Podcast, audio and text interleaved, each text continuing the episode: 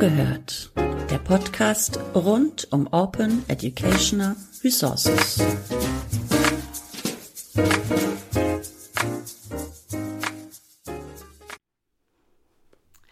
Hallo und herzlich willkommen zu einer neuen Folge des Podcasts Zugehört. Ich bin Susanne Grimm von OER Info und spreche heute mit Frank Homp von Orca NRW, genauer gesagt von der Orca NRW Netzwerkstelle an der Uni Bielefeld.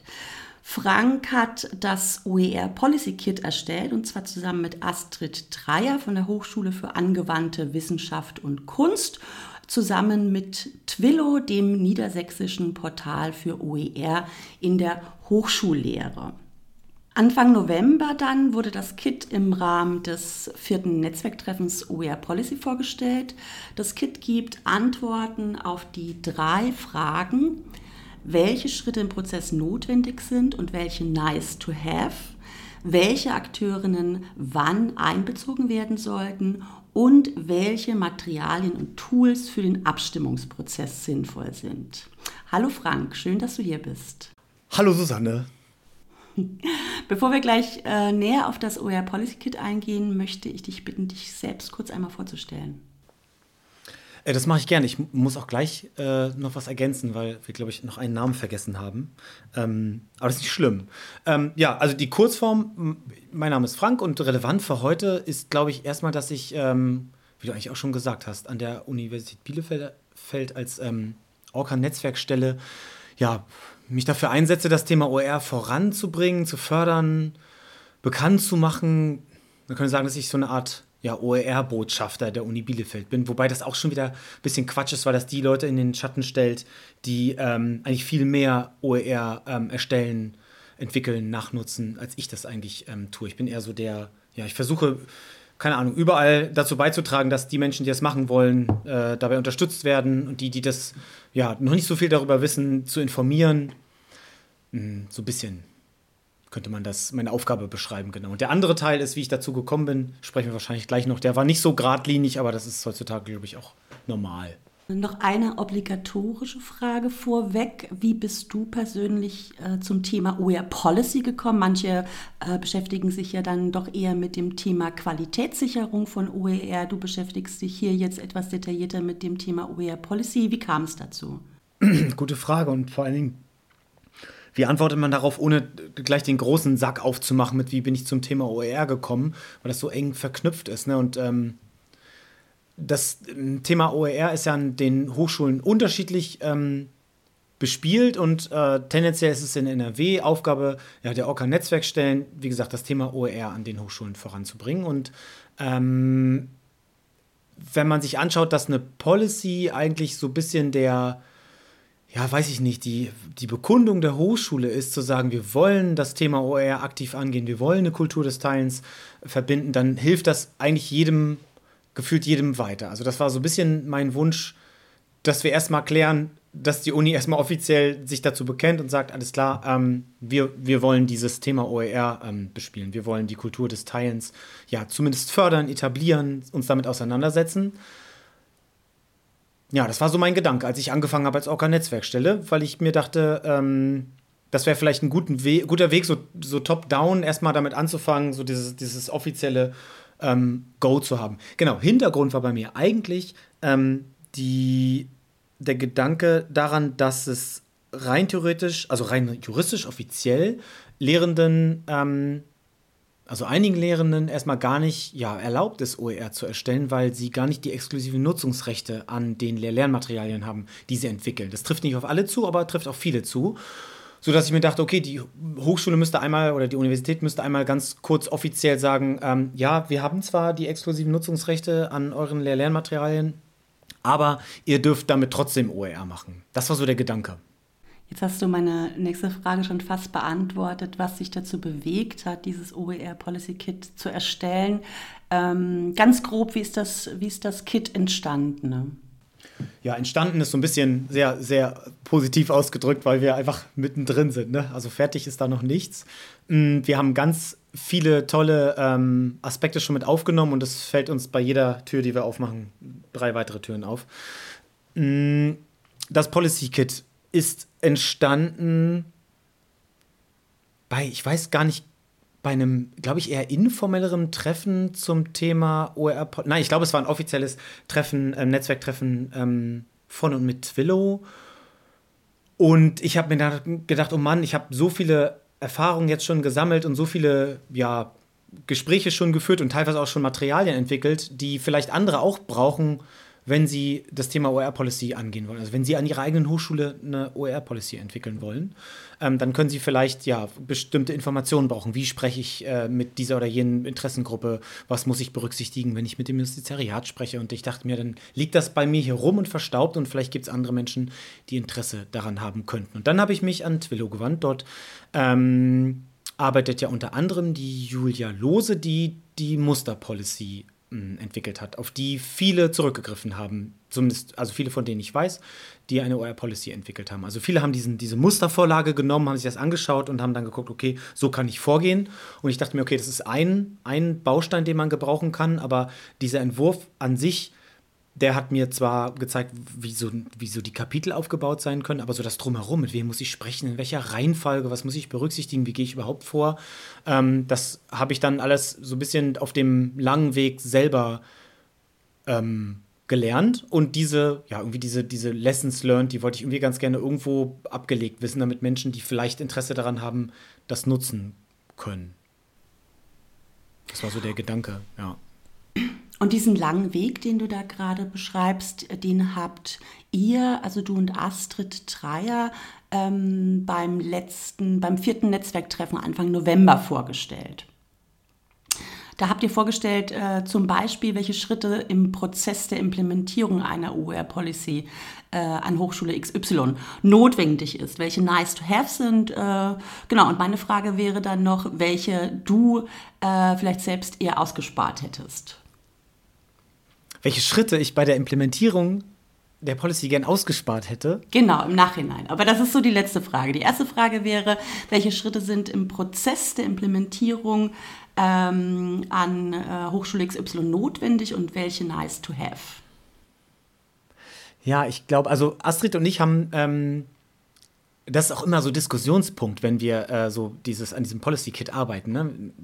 Gab es auch echt schon heftige Diskussionen, was total befruchtend war eigentlich, dass wir unterschiedliche Wege gegangen sind. Es gibt im Policy Kit an einer Stelle, wo wir darüber sprechen, geht man top-down vor oder bottom-up? Und ähm, ich habe eher diesen Bottom-up-Weg gewählt, dementsprechend glaube ich ganz viele Schritte machen müssen und ganz viele Gesprächsrunden. Und ähm, bei mir hat das relativ lange gedauert, bis ich diesen offiziellen Auftrag hatte ähm, und das ist ein Schritt, um den kommt man nicht drum rum. Da kann man, glaube ich, so sehr eine OR-Policy wollen, ähm, wenn es das quasi nicht offiziell gibt von einem Pro-Rektorat oder von, ja, von einem, von einem, von einem ja, Vizepräsidenten, ich weiß gar nicht, ähm, an welchen Stellen sowas noch ja, aufgetragen werden kann, dann, ähm, ja, dann ja, dann kann man da, braucht man da gar nicht loszulaufen, rein theoretisch. Ne? Die Frage ist bloß, ähm, kriegt man diesen Auftrag erst weil jemand, der diesen Auftrag geben kann, also ein Entscheidungsträger, ähm, dem Thema OER sehr zugewandt ist und sagt, oh, ich würde ganz gern, dass wir eine Policy machen, los geht's.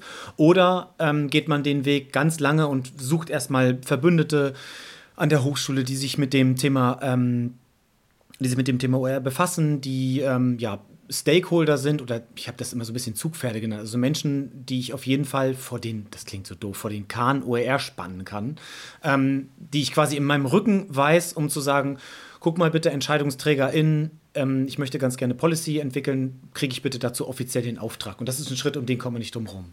Äh, ich finde den Begriff starke Zugpferde zu verwenden eigentlich gar nicht mal so schlecht.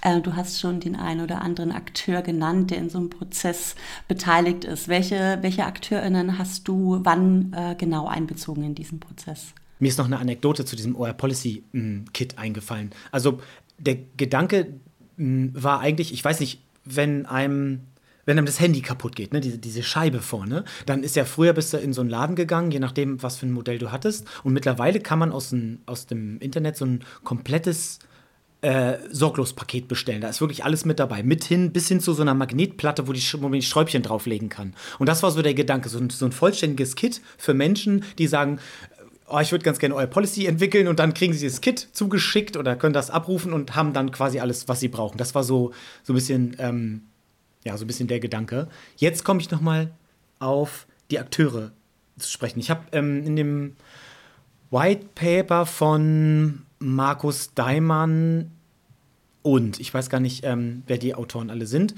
Mm, das ist eins der Papiere, die ich mir ähm, zu Gemüte geführt habe, als ich überlegt habe, okay, wie mache ich denn das mit der Policy? Denn man kann sich auf verschiedenen Wegen nähern und erstmal ganz viele Policies lesen, das habe ich auch gemacht, oder erstmal gucken, gibt es so Handreichungen, da gibt es auch welche und die sind so, ja, semi-hilfreich für mich gewesen und es gab aber dieses oder gibt immer noch dieses White Paper und dort werden explizit ähm, Akteure aufge aufgezählt, die man, mit denen man auf jeden Fall sprechen sollte. Und das ist so der Klassiker, ne? Auf jeden Fall Lehrende, ähm, Studierende natürlich auch. Und dann gibt es aber auch Menschen, die sich viel mit Technik auseinandersetzen ähm, in der Hochschule und die BibliothekarInnen, die wurden ganz stark hervorgehoben, weil die natürlich als Experten für ja, Zugang zu Publikationsformaten eigentlich sehr, sehr gute Kenntnisse und Kompetenz darum haben, wenn es darum geht zu sprechen, okay, wie kriegen wir bestimmte Formate geteilt aus der Uni raus oder wie kriegen wir geteilte Formate in die Universität rein? Und das habe ich mir einfach mal ähm, zu Herzen genommen und habe, glaube ich, als allererstes,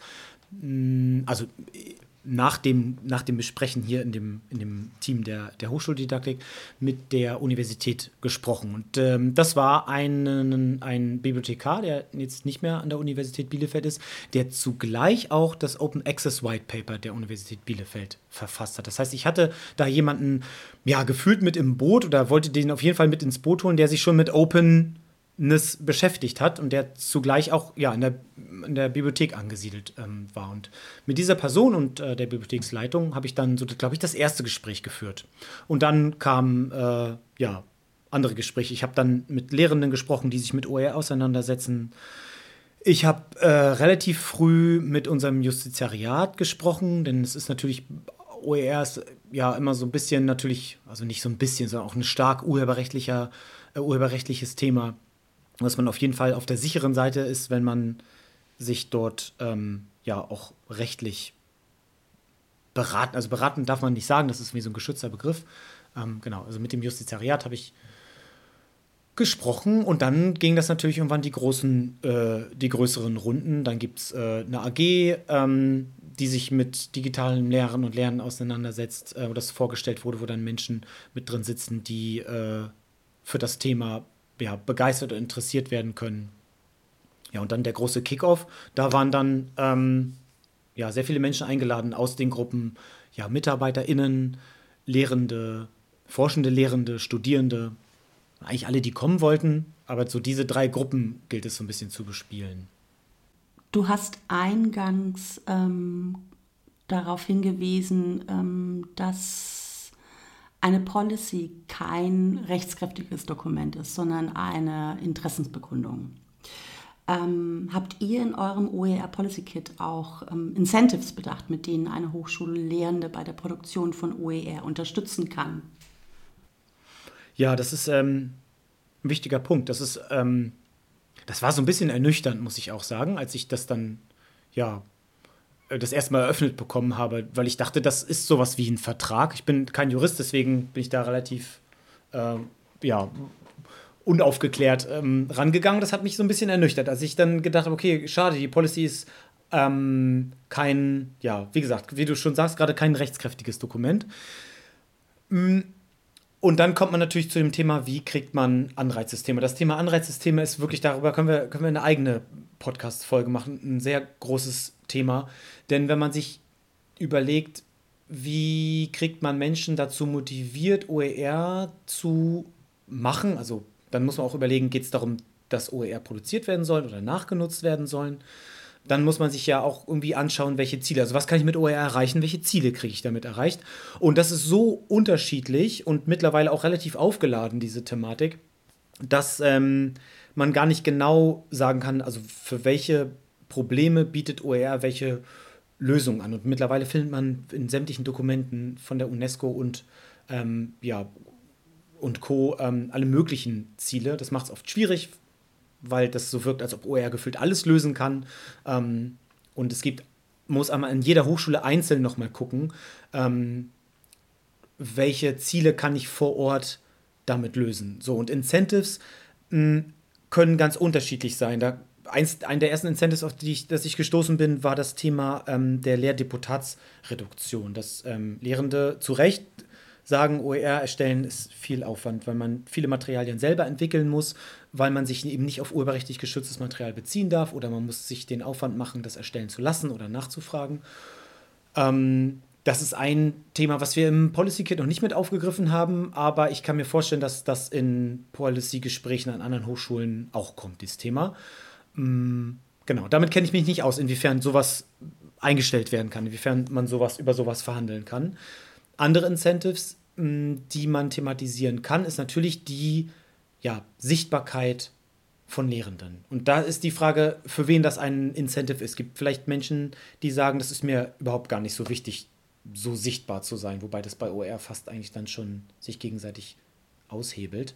Ähm, genau, also man müsste dann schauen, wer kann mir dabei helfen, dass meine Lernmaterialien von anderen gefunden werden. Innerhalb der Hochschule, idealerweise natürlich auch außerhalb der Hochschule.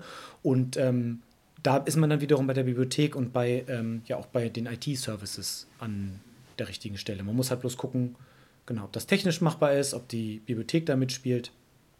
Also das wäre ein so ein Incentive, das wir thematisieren. Wir machen, ich, bisher haben wir, glaube ich, noch keine Liste, wo wir schreiben, so das sind übrigens Anreizsysteme, die sie den Lehrenden ähm, an die Hand geben können oder der Hochschule oder den, den EntscheidungsträgerInnen ähm, an die Hand geben können. Aber das, wir versuchen das auf jeden Fall so mit, ja, mit einzubauen. Ne? Ist ein kniffliges mhm. Thema. Ja, ich meine, du hast ja gesagt, du bist jetzt schon, äh, ihr seid jetzt da schon länger dran. Ähm, und äh, jedes Mal, wenn ihr eine Tür zumacht, dann geht ein weiteres Fenster auf. Ähm, mich würde interessieren, ähm, ohne das jetzt als Kritik äußern zu wollen, was hat diesen Prozess, Prozess so, äh, so langwierig gemacht oder was macht diesen Prozess so langwierig? Was sind deine Lessons learned aktuell bis, bis hierhin? Puh, ja. Ähm, also einerseits, dass man auch zwischendurch andere Dinge, ähm, andere Dinge tut. Mm, dann müssen ja viele Rückmeldeschleifen gibt es, wo man sich dann nochmal Feedback einholen muss. Habe ich das so richtig formuliert? Ähm, wen spreche ich an? Wen spreche ich an vor jemand anderem zum Beispiel? Mm, und dann muss man ja Genau, und die, die Personen, bei denen man sich dann Feedback holt, die haben auch wieder ähm, Dinge zu tun. Das heißt, äh, dann wartet man auch hier und da mal auf ein Feedback. Mhm. Genau, dann gibt es bestimmte Gremien, in denen man Dinge vorstellt. Dieses Vorstellen in verschiedenen Gremien, das muss vorbereitet werden, sei es durch ja nochmal einen Text, der das ganze Thema OER dann nochmal einordnet. Und da muss man immer schauen, also man weiß dann immer nicht genau, wie viel wissen die Leute schon vom Thema OER. Also muss man wirklich nochmal ganz von vorne anfangen. Oft geht man davon aus, dass es von bis ähm, dort vorne ist. Also Menschen, die schon total viel Ahnung haben äh, oder und Menschen, für die das, das Thema neu ist. Das heißt, man muss dann immer gucken, okay, hu, jetzt muss ich das nochmal, noch mal, ja, jetzt muss ich das Thema nochmal einordnen. So, das muss man dann vorbereiten und das sich nochmal wieder ähm, absichern lassen weil die viele Gremien, in denen man dann unterwegs ist, da sitzen Menschen, die dann ähm, auch wirklich deren Zeitpensum auch sehr knapp ist, weil die in ganz vielen wichtigen Entscheidungsprozessen mit beteiligt sind, sodass man schafft, äh, über sich echt wirklich gut überlegen muss, wie nutze ich deren, deren kurze, wertvolle Zeit, ähm, um denen nochmal zu zeigen, also was ist OER? Das habe ich fast jedes Mal nochmal gemacht. Warum? Warum eine Policy? Warum jetzt eine Policy? Warum unbedingt bei uns? Ähm, genau, diese, diese, so, diese Meilensteine, die wollten dann gut vorbereitet werden und die haben dann, ja, weil es einfach in bestimmten Toni, bestimmte Gremientagen und bestimmte Menschen in bestimmten, ja, Toni sich bestimmte, mit bestimmten Sachen auseinandersetzen, ist man einfach an so gewisse ja, so, so gewisse uni-interne Jahreszeiten gebunden, wenn man das so nennen kann.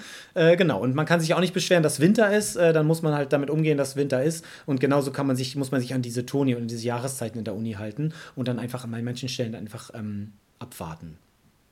Wie ist so der weitere Prozess jetzt? Äh, was steht für dich äh, in der nächsten Zeit noch an, äh, was das OER Policy Kit anbelangt? Ähm, also ganz viel. Es gibt von, von dem von Knör ähm, dem Kooperationsnetzwerk OER eine Veranstaltung. Dort gibt es eine AG OER Policy und im Rahmen dieser AG haben wir schon mal ganz am Anfang über das Thema OER Policy gesprochen und jetzt ist Anfang Januar nochmal eine ähm, Sitzung, wo wir das OER Policy Kit vorstellen. Das ist so dieser Vorstellungsprozess. Ich ist, glaube ich, ganz gut, wenn man an verschiedenen Stellen von so einem Entwicklungsprozess ja so fixe Termine hat, wo man gezwungen ist, etwas zu präsentieren, weil man sich sonst tot entwickelt. Und das merken wir gerade, dass man einfach an jedem Punkt also sich ewig aufhalten kann.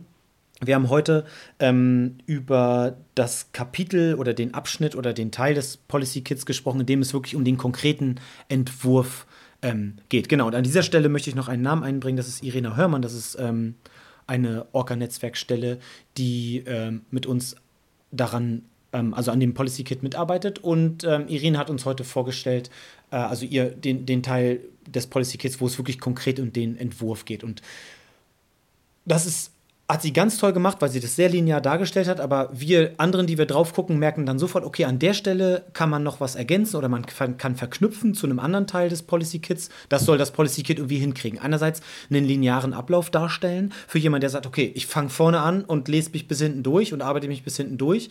Und dann gibt es Menschen, die sagen, ich suche gezielt nach irgendwas und die wollen sich quasi durchs die wollen so durchs Kit springen und an bestimmten Stellen abbiegen. Ähm, genau, das ist so die Kniffligkeit. Wie schaffen wir beides? Dass es nicht zu viele Verzweigungen sind, sodass man ihre, also orientierungslos ist, wenn ich stehe an der Kreuzung und dann sind da fünf Richtungen und dann gehe ich an eine Richtung und nach fünf Metern steht die nächste, der nächste Wegweiser mit fünf Richtungen. Dann denke ich mir so, Gott, oh Gott, oh Gott, ich will auch mal vorankommen. Genau, da haben wir heute gerade ein, ähm, ein Treffen gehabt, ähm, bei dem wir an dem Abschnitt zum Entwurf gearbeitet haben. Das war sehr gut, das war sehr produktiv, hat uns aber gezeigt, dass äh, genau, dass noch viel zu tun ist und das wird jetzt so weitergehen, dass wir die ähm, einzelnen Bausteine erstmal grob fertigstellen, war einfach auch ein bisschen stumpf nach dem Prinzip done is better than perfect, weil wir einfach merken, dass wir, ähm, ja, dass der Perfektionismus da uns dann manchmal, glaube ich, einfach so ein bisschen ähm, dazu führt, dass wir alles Mögliche berücksichtigen wollen. Genau.